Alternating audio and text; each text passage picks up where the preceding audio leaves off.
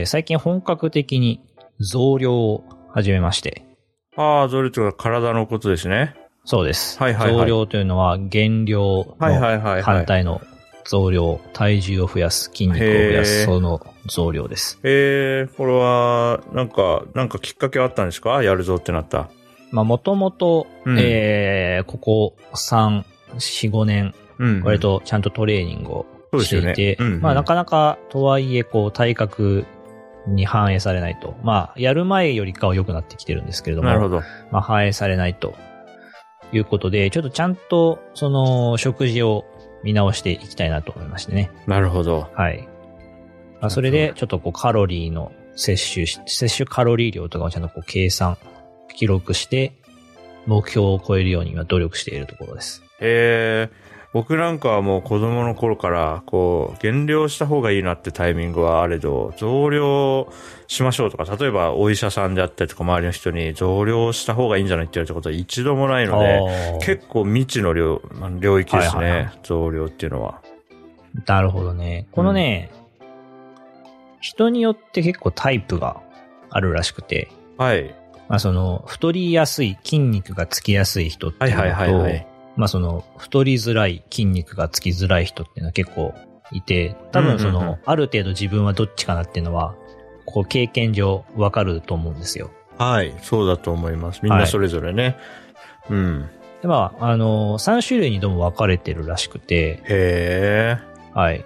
外耳用型、中耳用型、あ、が、外、なんだっけ？これ難しい字ですね。なんかこれ、えー植物の言葉みたいな。外肺。用型、中肺用型、内肺用型っていうこう3種類に分かれてて、へー。外肺用型は痩せ型、はいはい。中肺用型はがっしり型、内肺用型は肥満型と。へー。僕はね、外肺用型がやっぱり、その、自分の体の性質を結構占めてると。は、へー。はい。で、まあ感覚的に分かってたんですけど、はい。いくつかの質問に答えると、うんうんあなたのタイプはどれが多いですよっていうのを答えてくれるサイトがあったんですね。あ、へー、知らなかった。ネタ帳、ネタ帳っていうか概要欄に貼っときますけど、はいはいボディービルディング .com っていうサイトがあって、はいはいはいまあそこからね、あの、いくつか質問を回答すると、えー自分がその外肺用型何パーセントみたいなのがわかると。へー、初めて見た。では、あのー自分の認識通りというか、思ってた通り、まあ僕は外肺用型がですね、うんうん75%を占めていると。へー。100%ではなくて、ある程度、この中肺用型、内肺用型みたいな、がっしり型、肥満型の性質も多少持ってはいるようです。うーん。あ、じゃあ、これってグラデーションがあるものなんですね、それぞれにまあね。そりゃ、そう、あ、まあ。じゃあそりゃそうですよね。まあ確かにかん100%の、ね、だって100%のもうぽっちゃり型ですって言われたら、もうなんかもうどうしたらいいんだって感じ、あもちろんそういう人も。もいるとは思いますけど、えー、そうなんだね。じゃあ、たいわゆる、なんかまあ、なんていうか、こういう、僕は体型だったものは全然知りませんでしたけれども、まあ日常会話レベルだと、まあ太りやすいタイプとかって、まあ見聞きすることあるなと思って。そうですね。そういうのは実際あるんですかね？ある程度データとある程度あるみたいですねなんか統計的に。へえ、知らなかった。で、まあ、このタイプと、あなたがどういう、その、もうちょっと具体的にどういうタイプか？うん、うん、うん、うん。っていうのが、こういろいろ、こう、えー書いてるわけですね。えー、しかもなんか、あの、紹介してもらってるサイトなんとなく見てますけど、これって性格とも連動してるところがあるなんかね、多少あるみたいですね。うーん。面白いですね。でこれを見てると、えー、食事とかトレーニングについて、この下の画像の下半分、はい。箇条書きのところはい。あるんですけど、まあその、えー重いウェイトのトレーニングをして、で、長く休憩を間に取るようなトレーニングをしなさいと。あー、なるほど。はい、書いてあったり、あとはその、あまりオーバーワークしすぎない方がいいですとか、うん、うん、うん、うん。うん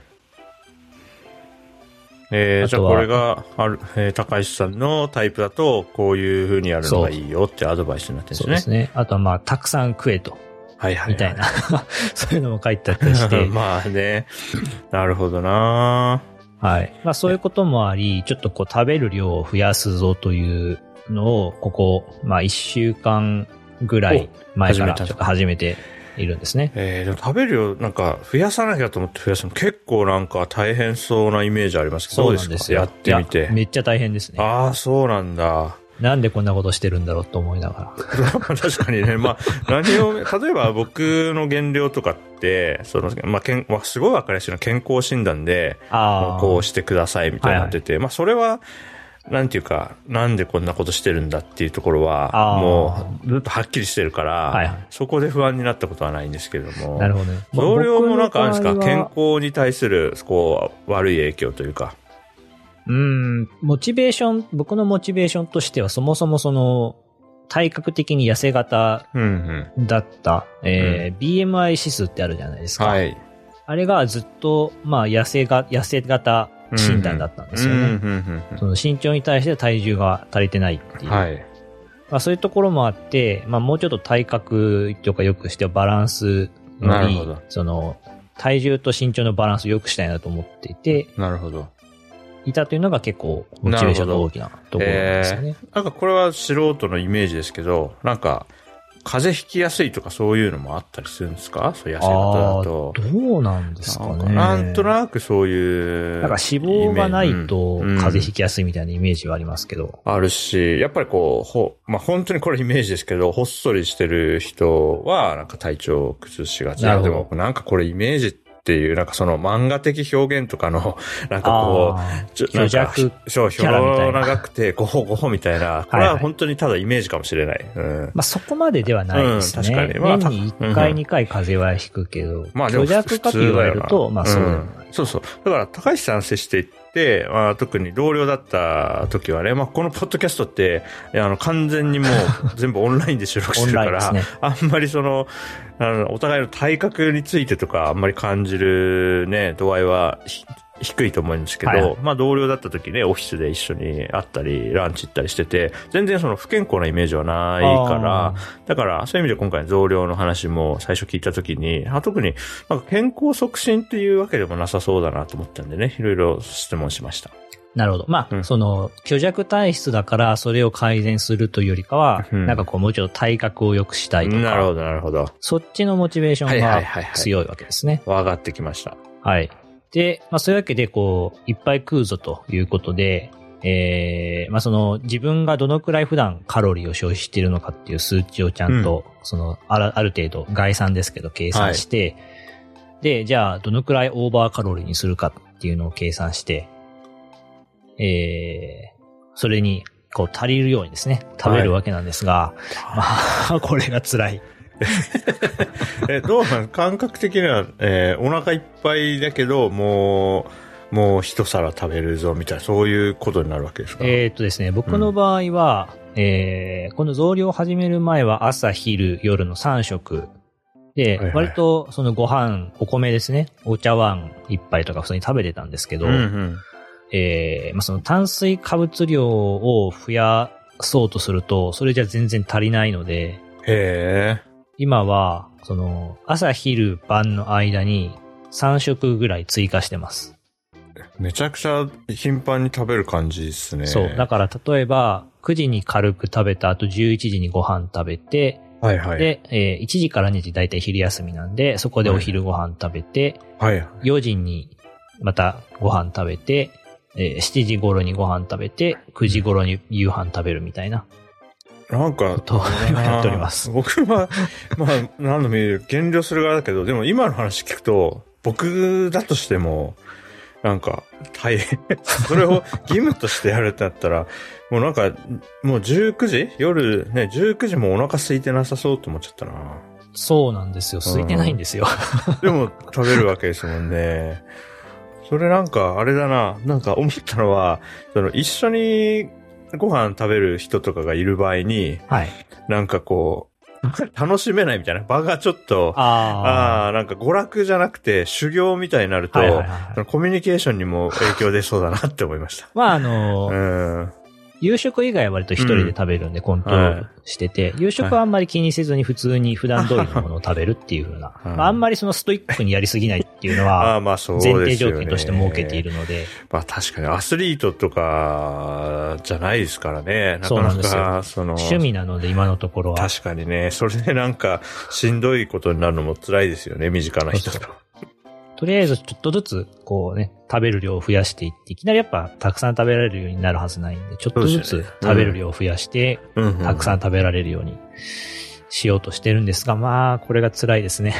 いやー、大変ですね。本当に、でも本当にね、どこを目指してやっていくのかっていうか、一応なんか目標値とか決めてるんですか？数値目標というか。そうですね。一応あの、体重が70キロにうん。なるまでは増量して、うんそこから一旦また減量にチャレンジしようかなというふうには思っていまあ、す。そういう計画があるんだ、数字好きの目まあ、標というか計画が。とはいえ、その、BMI 指数的には70キロで、えー、ちょうどいい。うんうんうんうん、60キロまで下げると痩せ型になるので、うーん。まあ、一回脂肪を落としてみて、でその後また、その、増量してっていう感じで、やっていこうかなとは思ってます。ええまあ大変だけど、まあ数字見ながらやっていく分には、そうですね。数字がなんかね、なんか思う方にね、動き出したら面白いって達成感もあるんだろうな。うん。まあ、食べる量を増やしてからやっぱ体重が急激に増えてる感はあるので、はいはいはい。いや、そらすごいな。なんか面白いなって思いながらやってますね。ね辛いけど。やばいっすね、ストイックだな 大変だ。えー、なんか、まあまあ一週間ぐらいなんですけど、なんか体調とか、あるいは食事に対する向き合い方というか、なんか変化ってあるもんですか？あの、最初数日、ちょっと米を食べる量をちょっと増やしたりしたんですけど、うん。なんかちょっとこう、胃腸の調子が、あらららやや便秘気味になったりしたので、えちょっと意識的に、その、夕食とかで野菜を食べる量を今増やしたり。ー、なるほど。ねはいはいはい。まあその辺そうですよね。単純に量を増やすって言っても、ただ同じものを2倍食べるとかって言ったらね、多分体調とか、あと飽きるとか。へえ、そっか、食べる内容にも意識がいくわけですね。そうですね。あとなんか、その食品の、うん。その、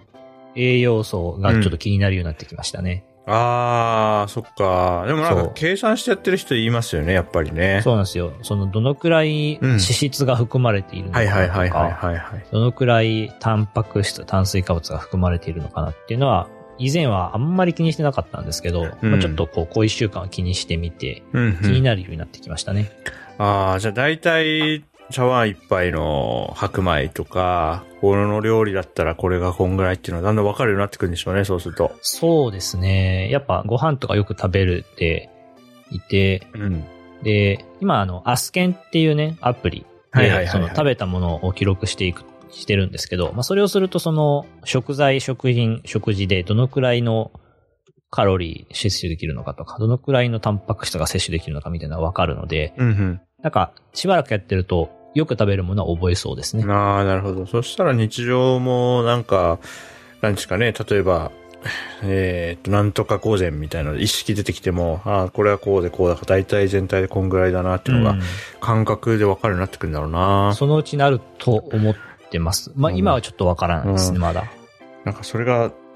いいことなのか悪いことなのか僕には分かんないですけど、なんか全部にこう数値がついて見えちゃうのは、まあ、まあもちろん健康管理っていう面ではいいんでしょうけど、なんか、なんていうんですかね、娯楽としての食事みたいなのでは、何も考えずに食べてる方が幸せなんじゃないかっていう気もしないでもない。あの、こだわりすぎちゃうと、ちょっと、よくわからない、えー食事っていうのに抵抗が生まれるなとは思いますね。ああ、なるほどなるほど。これを食べたらどのくらい含まれているのか読みづらいようなん食事っていうのはちょっとしづらくなるなるほどなるほど。と思いますけど、まあ、ちょっとそこまでいくと、やっぱり食べるのは好きなので、そうですよね。楽しめなくなるので、うんあんまりまあ、その、うんうんこれもちょっとこだわりすぎないようにして、いいですね。うん。数字とかもまあ、大体でうんいくと。うん、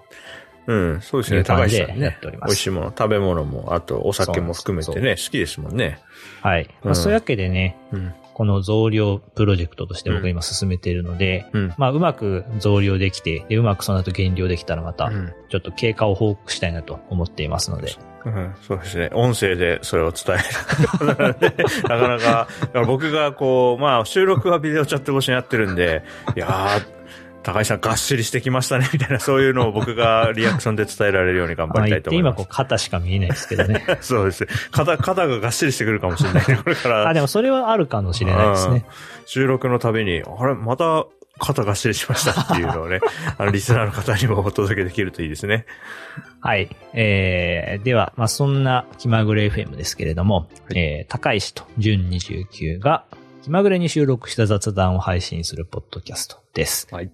ご意見ご感想は、ハッシュタグ、気まぐれ FM、もしくはお便りフォームから、ぜひぜひお寄せください。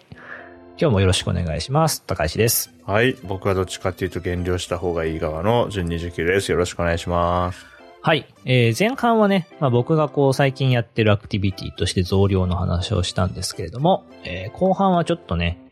違う話をしようと思います。はい。えー何かというと、まあ、ここ1、2週間、1週間ぐらいかな、うんえーいくつかそのブログの記事で、ちょっとお休みをするという、あのーテーマの記事を見たので、まあ、その辺の話をしようかなと。なるほど。えー二つ記事を今回は、えー持ってきてて、一つは、えーキリミンさんのコロナが収まるまで働くのをやめて休むことにしましたといはいはいはいう記事。で、もう一つは、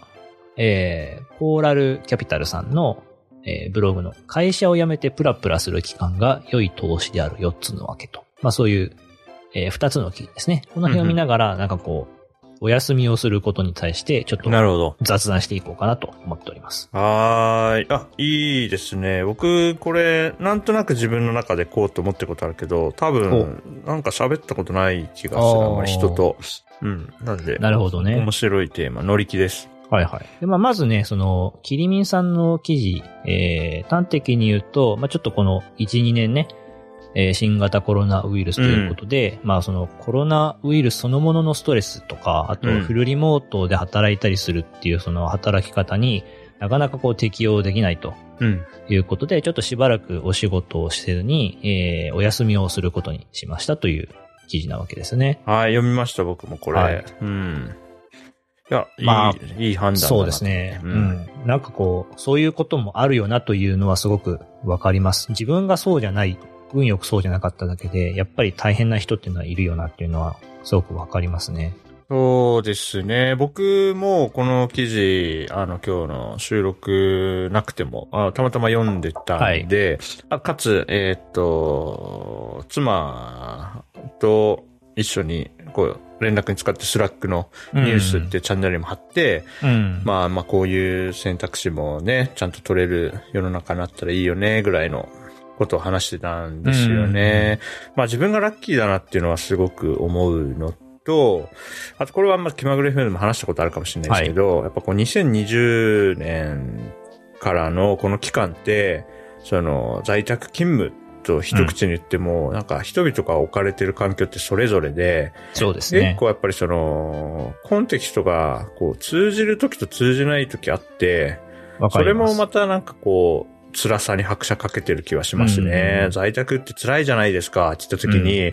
いや、自分は楽しいけど、みたいになると、うんなんていうか、ああ、じゃあ自分が悪いのかなって思っちゃったりとか、そうですね。みんなそれぞれだから、うん共感されなくてしんどいみたいなのも結構あるんじゃないかなっていう気はしますね。特にそのフルリモート、うん。このコロナ禍におけるフルリモートっていうのは、ある意味強制されて、こう、準備が十分にできてない状態で始めるっていうことも多かったと思うので、うんうん。その自宅に仕事のできる環境があるなしで、そのフルリモートで働くうんうん。上でのストレスっていうのは全然違ってくると思いますね。ねえ、それは思いますね。なんで、思うのは、まあちょっとこれお休み期間との話ちょっとずれちゃいますけど、思うのは結構2021、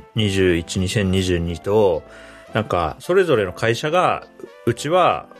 集まってやるのか、在宅を良しとするっていうのと、各個人が自分はどっちが合ってるっていうところの理解が、まあ、どんどん進んで、うん結構二分化していくんじゃないかなって思ってますね。確かに。うん、今後も在宅メインでうん仕事をする会社と、うんまあ落ち着いたらやっぱり出社に戻すよっていう会社と、まあ、もしくはハイブリッドでやるよっていう。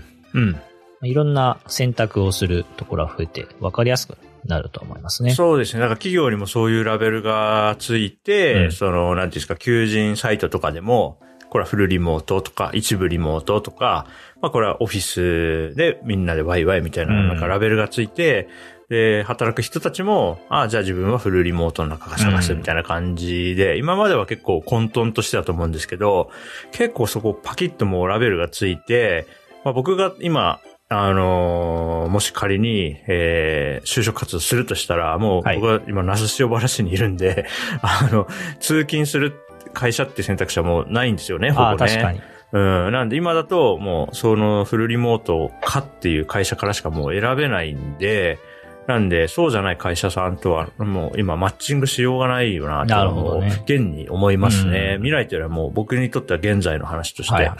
思いますね。そうか。確かにうな、ん。まあ、なんで、あの、こういう状況で、あの、無理して働くのだ、本当になんていうか大変だし、一回うんなんか完全にやっちゃうと、その、回復するのもすごく時間かかると思うので、そうですまあそうなる前に、こういう休むっていう判断を取れる社会でよかったなっていうのは思いました。うんこの記事を、ね。大事だと思います。そうですね。で、もう一つの記事の方は別にコロナ禍とか、うんそういう話ではないんですけれども、うん。うん。まあその、た会社を、こう転職とか、まあもしくは転職せずに、こう辞めた後に、うん。しばらくね、充電期間を置くっていうのは、投資として結構いいよっていうことを、えー言ってる記事ですね。うん、うん、うん、うん。うんこれもわかるな。うん。まあ4つメリットとして挙げてて、まあその、読書したり、旅行したり、ちょっと新しい勉強したりして、はい充電ができると。はい。あとはその、えー次のね、会社を決めずに辞めているっていうことで、まあ、うんえー FA 宣言ということで、なんかこう、仕事のお誘いが来るみたいなうん、うん、うん。のも、えーメリットとして挙げられていると。はい。で、あとは、えーまあ、その、特定の会社に所属していないので、まあ、ちょっとしたお手伝いみたいな形で、えーいろんな会社とかいろんな人と、こう、ちょこちょこ仕事ができると。うん。これもまあメリットであると。そうですね。そうだなと思いながら読みましたね、はいこれもね。あとは、えー意思決定するタイミングに幅を持たせられる。うん、うん、うん、うん。これはちょっと、他とは違って、ややスタートアップ的なコンテキストみたいなんですけど、はいはいはい。まあその、仕事をしていないっていうことは、何かこうきっかけがあったらすぐに動き出せるとうん、うん、うん。いうことなので、うん。なんかこう、いい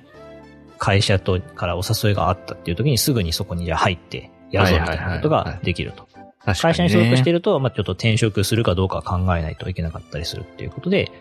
なんかそれはそれでメリットだよということを言ってますね。うん。そうですね。これ最後のもわかるというか、なんだっけな、えーっと、なんか、空腹で恋愛をするなっていう、なんか、曲？あ曲があって、で僕この曲のことあんまり知らないんですけど、はい。これになんか絡めた誰かのブログ記事かなんか読んだことあって、あれかな？餌、餌っていうあの、ドキュメンテーション、はいはい。餌あれの、エンジニアの人がなんかどっかで発表した時に言ってたんだっけな？なんかその、例えば、今月中になんか決めなきゃいけないみたいな、うんそういう状況の意思決定ってあんま良くないみたいな話。うんいや、わかります。うーん、だったかな。結構、なんていうんですか、あの、家を決めるときとかってそうなるじゃないですか。うんうん、なんだけども、うん、なんか、だから僕、まあ、仕事、会社選びも、なんかこのタイミングで決めなきゃと思って決めるのと、まあ、1年間ぐらい、まあ、マックス1年とか仕事しなくてよくて、でもいい会社あったら別に入社するのはうん。全然ネガティブじゃないみたいな感じで、うん、なんか6ヶ月目なのか8ヶ月目なのかに、あ、ここめっちゃいいなって、もう全部の自分の要望マッチしてるなみたいな、そういうって選べるっていうのはいいことだと思うので、確かに。うん、まあだから、こうそういう話かなと思って、この意思決定するタイミングに幅を持たせられるっていうのは、まあどうある、どっちもあると思うんですけどね、なんか時期が決まってるから思い切って決められるっていうのもうん。あると思いますし、まあ、うん最終的には円とか運みたいな話なんで、あの、コントローラブルとは思ってないですけど、うん。まあなんか、こう、あ、あの、なんていうんですか、あ焦って相手に意思決定を迫る悪いやり方とかあるのも知ってるんで。ああ。うん、あるじゃないですか。今ならとかね、あの、はいはい今日ここで決めていただかないと多分他の方の手にとかっていう、ああいう悪いやつがあるのも知ってるんでありま、すね。うん、それをわざわざ自分で引き起こさないっていう意味で、うん、なんか余裕を持って意思決定するっていうのはいいことだと思いますね。確かに。うん。なんか、そうですね。まあ、どれもなかなかのメリットだと思う一方、うん。僕はそういうことをしたことがないわけですね。その、有給消化とかで今1ヶ月ぐらい仕事をしないみたいなのはあったんですけど、うん。えーまあその次の職場が決まっていない状態で退職して、なんかこうプラプラするってことはやったことなかったし、うん。うん。やってみたいと思うものの、まあ今後やるかというと、まあやらない、できない、やる決断ができないんじゃないかなと思っていたりはしまああ、なるほど。そっか。まあ、それで言うとね、僕も、えっ、と、転職を僕は2回してますけど、どっちも間開けずにだな。だから当時は、まあ今ほど精神的にも金銭的にも余裕がなかったっていうのが一番大きな理由なんで、逆に、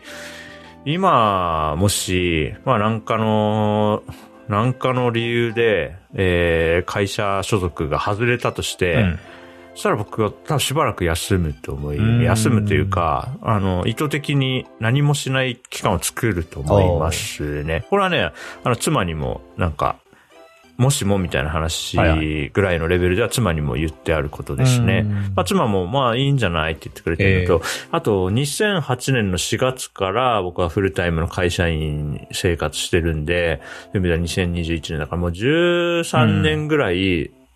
そのなんていうの、仕事を基本的にしてる日々を送ってるんで、うん。なんかそうじゃない時に自分がどういうことに手を出すのかとか、その期間がないっていうのは結構、まあ、まあ長期的に見るとあんま良くないことだろうなとは思ってますね。ううんん。わかります。うん。そうなんですよね。うん。うん、ただまあ、うん充電が 自分ができるのかとか、ね、そういう不安ありますよいね。や、あるある、あの、多分、えーなんだろうな。長期休暇って2週間とか休みになることあるじゃないですか。まあ、年末年始とか、まあ、ゴールデンウィークとかシルバーウィーク、はい。なんか連休つなげてとか、で、2週間ぐらいだと、なんかこう、やりたいことリストみたいなのを最初作って、休みに入る前ぐらいからちょっと育てて、連休中にやりたいことみたいな、なんか、おもむろに、まあ、 Notion で Scrapbox のページ1個作って、こう思いついたのをどんどん追加して、2週間ぐらいだとすげえいい感じに、8割ぐらいこなせたけど、2割、あ、これはちょっとできなかったな、みたいな感じで、あ、自分の中でこっちの方が優先順位高かったんだな、とかを、こう、フィードバックをね、受けながら、うん。うん、ああ、なんか、あまあ結構やれたな、みたいな感じなんですけど、これ半年とかなった時に、自分はそんなにしっかり密度の高い時間を過ごせるのかって、甚だ疑問で、なんか2ヶ月目からもう漫画読んでゲームやって、ただ何もしないんじゃねえかっていう不安はありますね。ありますよね。そう。まずそこの不安がありますと。まあ、勤勉な人間ではないからなあとはまあこの FA 宣言もね、なんかこう声がかかるのかどうかという不安まあまあはありますよね。そう確かに、まあ、何にも、なぎみたいになったらね、例えば、なんか、ブログとかで退職エントリーみたいなの書いて、はい。うんしばらくプラプラしますみたいなね。うんねなぎみたいになったら、まあ、それはそれで、まあ、それはそれ、もうそうなったら、その事実を受け止めて、まあそうあの、一生懸命就職活動するのか。まあまあ、そうなったらそう。まあ、それ、それが分かってよかったっていう感じなのかな。まあそう受け止めるのがいいのかもしれないですけどね。ね まあこれはこの3つ目のお手伝いの話も同じですね。そうですね。まあ、だからか、声かからなかったら、むしろこっちから頼み込んで、ちょっと、1ヶ月なんかやらせてもらうとかは、まあ、いいのかもしれないですね。そうですね。そういう形態でななんかチャレンジするっていうのは、プラプラしてないとうんできないうん。そうこですね。となので、それはありかもしれないでそうですすね。ね。で、結構なんかここに書いてあるね、この見出し見ていくと、結構その、なんていうんですかね、外的キャリアの話が結構多いなと思ってるんですけど、その、外の社会との接し方が変わるみたいな話だと思ってるんですけど、まあ一番上の読書、旅行、勉強、充電みたいな話って、こうやってこう、内的な自分の内側の話なんだって、ね、僕はね、そっちに興味がありますね。やっぱりこう、13年ぐらいずっと会社員、フルタイムで、基本僕は正社員っていう、あの、雇用形態を好むので、結構、組織そのものに働きかけながら仕事したいタイプなんで、タスク単位っていうよりは。なんで、組織の中に入ってやるのが、まあ自分のプレイスタイルに合ってると思ってそうしてるんですけど、まあ13年間ずっと基本会社員で月から金みたいなやってると、やっぱりその仕事で必要なこととか、ある程度仕事に役に立ちそうなものを選ぶバイアスは強くかかるなと思っていて、それが一切なくなって、まあ1ヶ月でも2ヶ月でも過ごすってなった時に、自分はどんな本を手に取るんだろうとか、どんな、えー、要素技術の Getting Started ね、はいはい、ククローンしてきて動かしてみてとか、何に手を出すんだろうなっていうのは、すごく興味がありますね。それは確かに。うん。まっさらな自分。なんか制約とか縛りとか、一旦バイアスがなくて、うん、このジョイスティックがこうニュートラルな状態で、うん、どっちに行くんだろうなっていうのはね。なんか次の職場決まってたら、ちょっとこう次の職場で使いそうな 技術の本とか、そういう調査とかししがちですよね。そうそう。例えば次の現場ゴーラングなんだよなとかって、まあある程度僕らが転職するときって大体わかると思うんですよね、うん、その会社が技術として何使ってるそうですね。技術スタックわかると思うんで、まあこれや、ちょっと一回チュートリアルやり直しとこうとかなるんですけどね。そういうのなくなった時にね、果たして何か手を出すのか、あるいは本当に 何にも手を出さない無を過ごすことになるのか。まあ、それ、無を過ごしそうだな。で、無を過ごす、あ、やっぱ無過ごしたなってなったら、あ自分はやっぱ会社員とか、会社員続ける方が向いてる。続ける方が充実するなってわかるんで、まあ、一回どっかでやって、といた方がいいんだろうなっていうのは、確か漠然と思ってます。具体的に、あの、それに対してアクションを起こしたことはないんですけど、はいはい、まあ、次に何かしらのきっかけ、例えば会社からね、戦力外通告を受けて、バーンってこう追い出されたとしたら、まあ、一回やってみたいなって思ってますね。うん。そうですね。うんまあなかなか金銭的な余裕も必要なので、まあ、そうね。誰でも簡単にできることじゃないですから、ね、いや、そうそうそうそう。まああの、先ほどのね、キリミさんの話も、まあその選択できるの、うん、正直羨ましいって思っちゃったっていう反応も、まあ見かけたので、うん、まあそれは、それが、そう、そうしたくてもそうできない人から見たらそういう反応になるのはすげえわかるなと思いますし、あとはそうだな、僕はこれポジティブなんで、例えばちょっと別の目線からすると、はい、あのー、なんていうんですかね、えー、っと、採用活動する上で、なんか、うん、なんていうんですか、場合によっては空白期間みたいな呼ばれ方して、うん、それをなんかネガティブな、ネガティブな評価として捉えられることもあれば、その、ポジティブな評価として捉えられることもあるのかなと思って、はい、例えばその、うん、いわゆる新卒採用みたいな文脈だと、なんか大学卒業してから1年間何もない期間があって、応募してきた人をどう捉えるかって、結構その企業のスタンス出るなと思うんですよね。確かに。うん、僕がめ、なんとかその書類選考担当だと、あの、僕はそれ、どっちかというとプラスに捉えることが多いというか、プラスにしか捉えないんだけど、逆にこの期間、うん、自分が、まあこの13年ぐらいできてないことを、ね、やってる人ってわけだから、別に働くのが偉いわけでもないし、そうですね。うん、学ぶのが偉いわけでもないから、この期間、あの、何や、どんなことしてたんですかって聞いて、なんか面白い話が出てきたら、うん、すげえ深掘ってみたいなって思いますね。うん、どっちかっていうとプラスのものとして捉える。そう、ねうん、そういう観点だとマイナスにすることは僕もないかな。うん、あ、そうなんだぐらいで、うんうん、それを見たからといって、うん、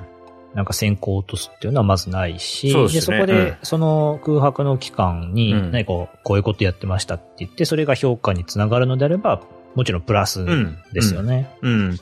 なんで、まあ日本社会、まだまだそこマイナスっぽい雰囲気はあるなというのはなんとなく感じてはいて、なんか、うん、なんて、ふらふらしてたみたいな、そういう言い方されますけど、でも国によっては大学卒業していきなり会社に入るのは少数派みたいな国もあって、なんか、世界一周するとかね、なんか、なんか、その大学卒業して、ある程度自分の、なんかこういうの興味あるとか分かった上で、1年なり2年なり過ごして、それから会社員になるのが、まあ普通みたいな国とかもあるんで、うん、なんかそれはね、僕はいいなと思いますし、なんかそういう経験、そういう期間を持った人がたくさんいる会社の方が、なんか面白いことできるんじゃないかなっていう感覚はあります。うん。いろんなものを見てるっていうことなんで。うん、うん、そう思いましたね。だから。一年仕事休んで日本一周したっていう人の視点は僕は持ってないですからね。うん、そうそうそう。それで言うと、あの、我々の業界で言うと、まあ、セカンドライフさんが2019年からこう、はい、世界一周するって言って、うん、あの、日記すごい楽しみに読んでいて、うん、うん、まあちょっとこういう状況になっちゃったんで、今中断しちゃって、はいはい、ます